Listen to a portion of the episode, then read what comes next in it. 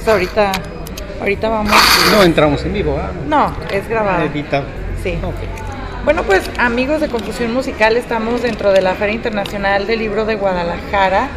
Pues ya hemos tenido varias entrevistas con varios autores y pues la verdad es de que hay mucho material muy interesante para que ustedes puedan venir a disfrutar esta semana y entre estos grandes libros está precisamente con nosotros Gabriel Vera Baeza que nos trae un excelente libro que se llama No baile con él, no baile con ella ay no, que tanto que nos hace falta este tema hoy en día con todas las redes sociales y con todo que nos estamos olvidando de los sentimientos primordiales de esta vida, ¿no? Entonces, bueno, Gabriel tiene en su haber otros libros, entonces, pues hoy nos trae un nuevo material para disfrutar. ¿Por qué no nos hablas de este excelente material, Gabriel? Hola, buen día. Un gusto estar contigo y con tu audiencia. ¿Qué te puedo hablar de este material? Eh, lo acabamos de, sacar en el mes, apenas en el reciente mes de, de agosto salió salió este, la, de venta al público, salió, se hizo su presentación en la Ciudad de México. Una, una novela mm, muy, muy querida, una novela que costó mucho esfuerzo. Creo que es el primer libro que me llevó tanto tiempo en escribirlo. Te, cuento algo, eh, lo empezamos eh, en un proceso prepandemia, eh, empezamos allá por el mes de de marzo del 19. Eh, en agosto sucede algo. Yo estaba sentado escribiendo, eh, llega mi pareja, eh, se queda ahí a un lado conmigo, entra una llamada, ella la atiende y lo primero que me dice, te habla tu hermana, acaba de fallecer tu hermano. Tenía pocos días que mi hermano había ingresado al hospital, yo jamás pensé que el tema era, era grave y resulta que sí fue grave porque falleció. Eh, eso como que paró, paró esta creación. Eh, obviamente los primeros días pues era inmediatamente acompañar su cuerpo, acompañar su espíritu, pero posteriormente algo sucedió que yo no pude volverme a sentar a escribir. Eh, después vino en esos meses, me bloqueé. Vino, vinieron en esos meses un fascinante viaje que yo tenía proyectado a Argentina y me embebí en la cultura argentina, en su en su literatura, en su música, en su comida. Yo quería llegar allá y disfrutarlo plenamente, cosa que efectivamente pasó. Regresando a la Ciudad de México, ya se decretó de lleno la pandemia. Ya, ya, este, todas las noticias se hablaban de que China se estaba cerrando, de que ya, ya era un problema en verdad grave.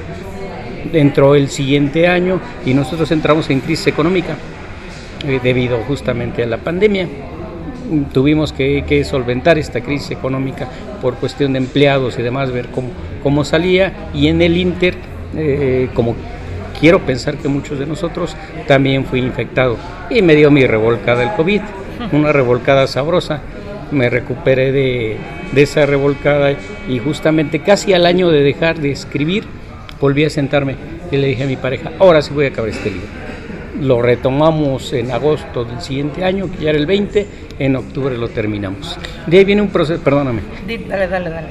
De, ahí viene un proceso, eh, posteriormente los libros son como el vino, hay que añejarlos unos meses, hay que dejarlos que ellos agarren eh, sus sabores, sus, sus aromas, su, su importancia, que, que desechen lo que no sirve. Y eso te lleva como medio año. Y de ahí retomarlo y empezar a hacer una corrección formal de ella fue complejo. Entonces es el libro que me ha costado más trabajo y más satisfacciones hasta el momento.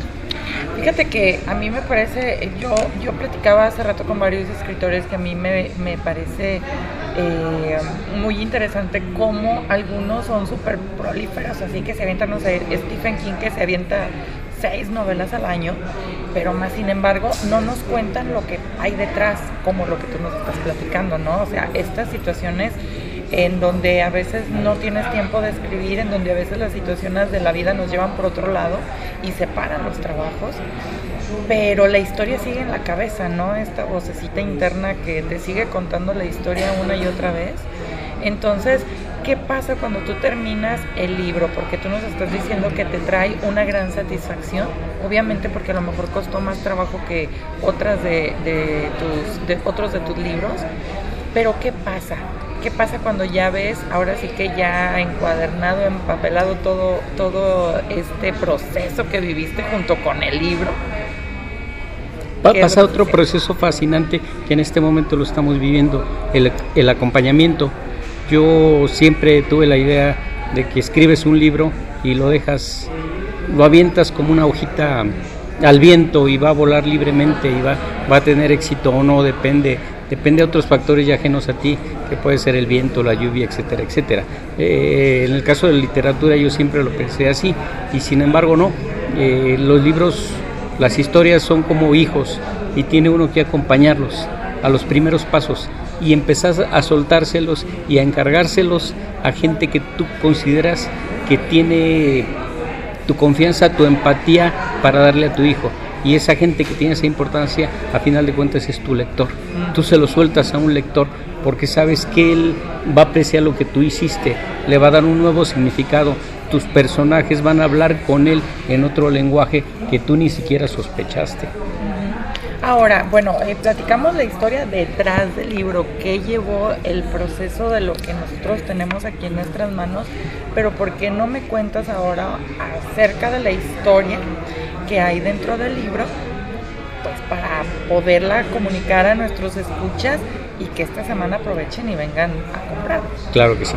Eh, vuelvo yo, yo formalmente sentarte a escribir fue desde el 19, pero la idea surgió ¿Qué se te ocurre 20 años antes, 30 años antes a lo mejor? Y empezó el primer chispazo con otro libro. A final de cuentas, un libro no es otra cosa que, una inspiración de libros de autores atrás de ti. Eh, para ser escritor primero hay que ser lector. Eh, y dentro de esa idea, hace muchos años, en mi temprana juventud, yo leí un libro fascinante que se llama El Eterno Adán, de Julio Verne. Me impresionó mucho porque es una sociedad que se colapsa.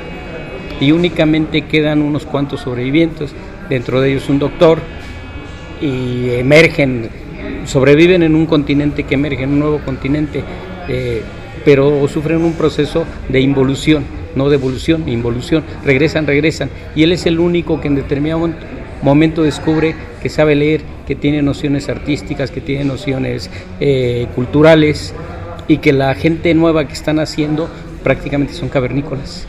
Y él deja un legado para que la sociedad se vuelva a reconstruir y efectivamente se reconstruye con el tiempo. Pero él, a final de cuentas, Julio Verne nos dice que este proceso sucede cada miles y miles de años, que es lo mismo que la civilización actual también está condenada a un colapso y a un resurgimiento, en un eterno Adán.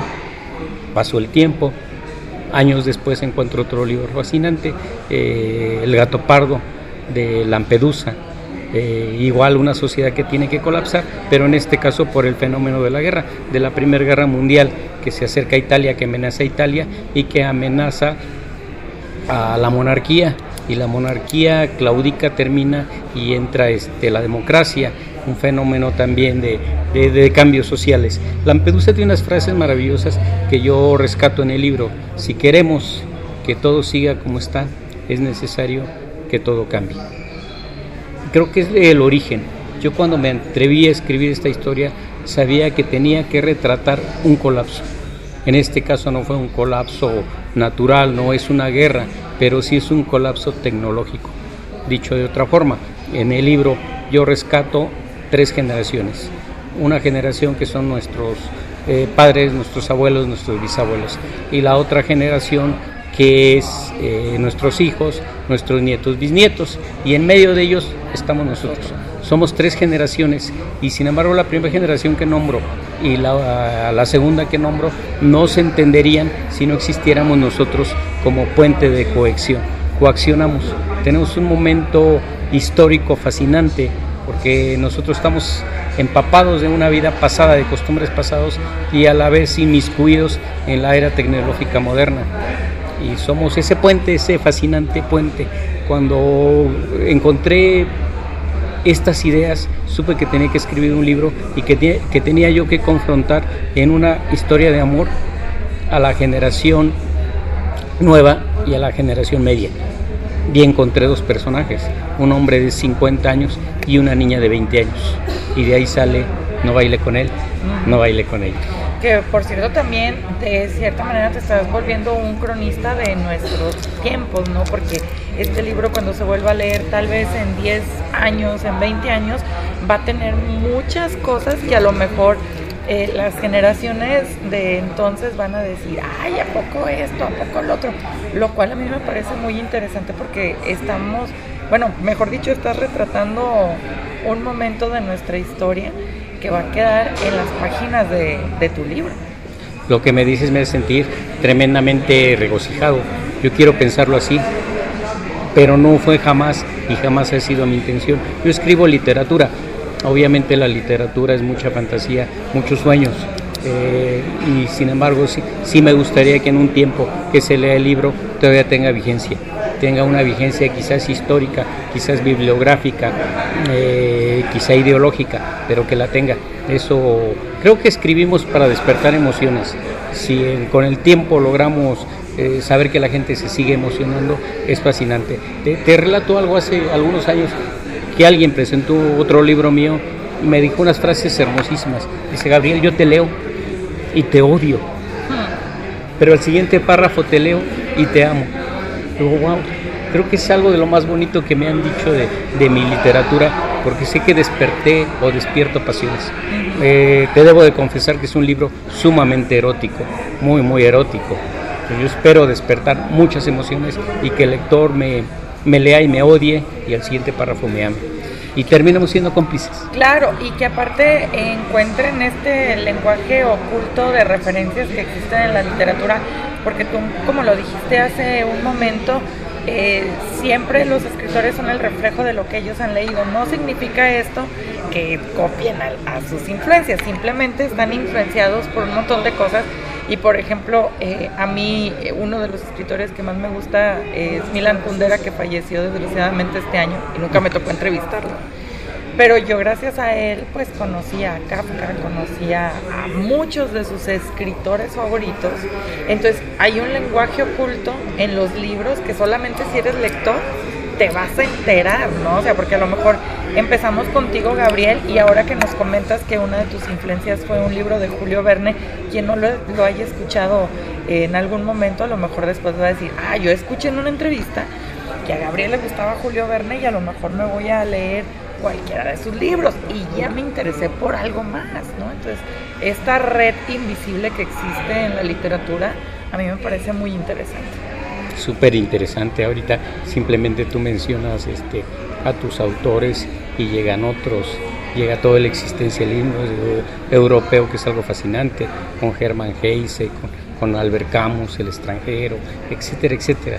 Eh, la literatura es un, un país fascinante, es un mundo fascinante creo ahorita que estamos en este momento, en esta feria, es una feria que, estamos muy felices todos. Es raro que se, que se encuentre la literatura como, como tal, las letras como tal, y que sepas que eso te da una felicidad impresionante y que lo quieres compartir, que lo quieres vivir con todo mundo. Y yo creo, bueno, tú, tú me vas a decir tu punto, tu punto de vista, pero a mí el plus de esta feria es de que, por ejemplo, a veces compramos el libro y no podemos preguntar nuestras inquietudes al escritor y teniendo la feria del libro, aquí yo puedo llegar contigo y decirte, oye, a ver, y es que me encontré esta parte, a ver, ¿qué onda? ¿Dónde puedo encontrar tus demás trabajos? O sea, hay un acercamiento que generalmente nosotros no tenemos y vamos a la librería a comprar un libro. Ahora te, diré una cosa dentro de ese tema. Eh, yo en entrevistas anteriores rescaté una idea importante. Yo no soy otra cosa que un medium si tú me haces una pregunta que yo, que ayer me la hicieron, que antier me la hicieron, la respuesta que yo te voy a dar va a ser diferente. ¿Y por qué? Porque eh, tú me preguntas a mí y yo le pregunto a mis personajes y mis personajes dan respuestas diversas. No sé si por el clima, la ciudad donde estamos, el momento, no sé qué suceda, pero los personajes hablan. Y nunca me había pasado algo tan fascinante que estoy escuchando hablar a mis personajes a través de mí.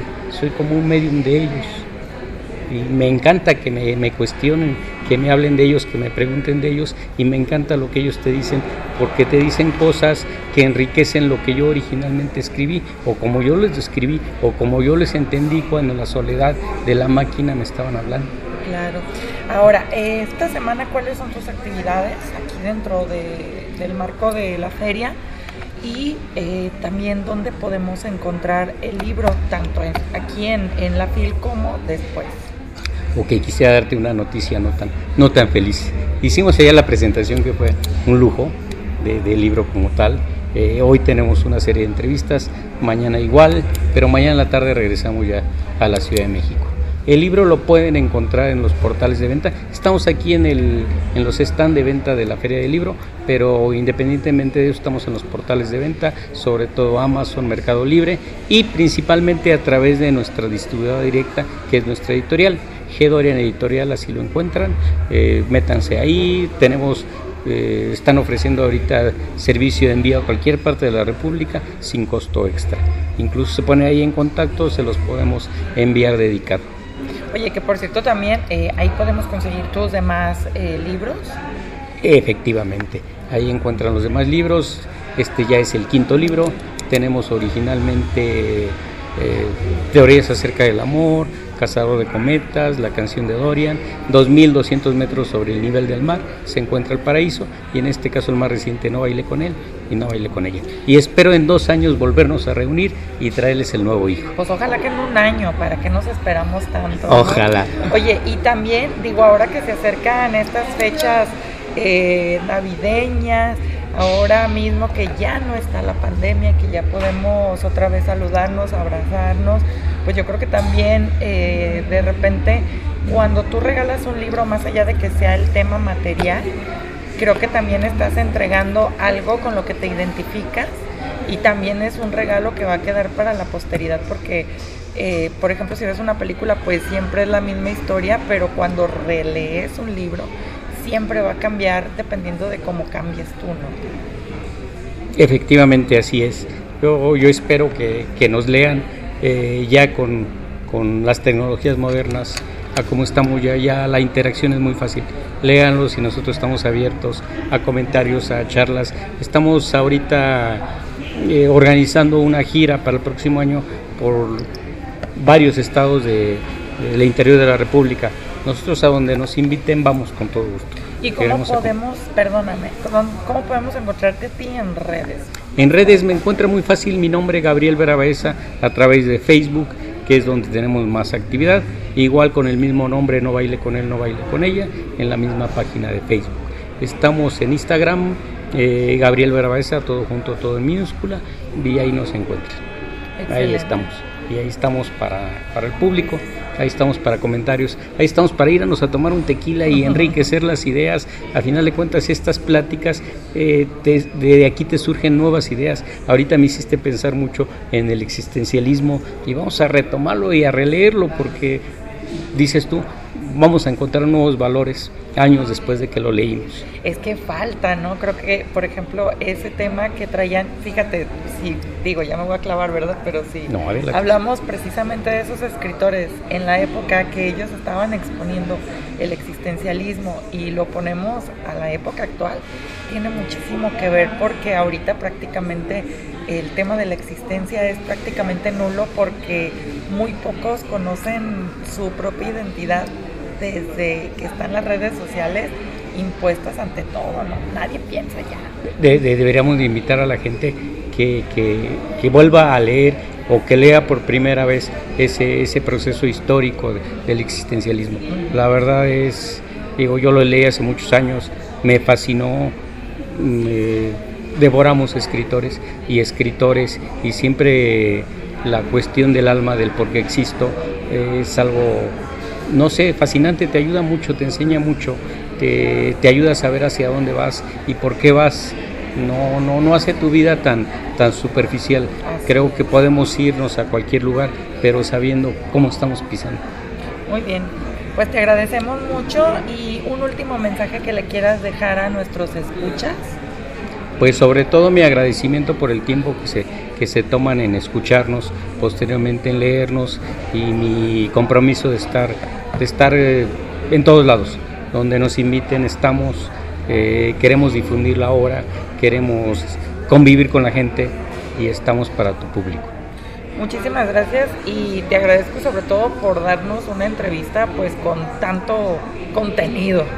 Muchas No, gracias. Muchísimas gracias a ti. Bonita Gracias. tarde, gracias. Gracias. ¿Quieres este que te Quiero regale unos dediques. libros? Aparte de que te lo dije.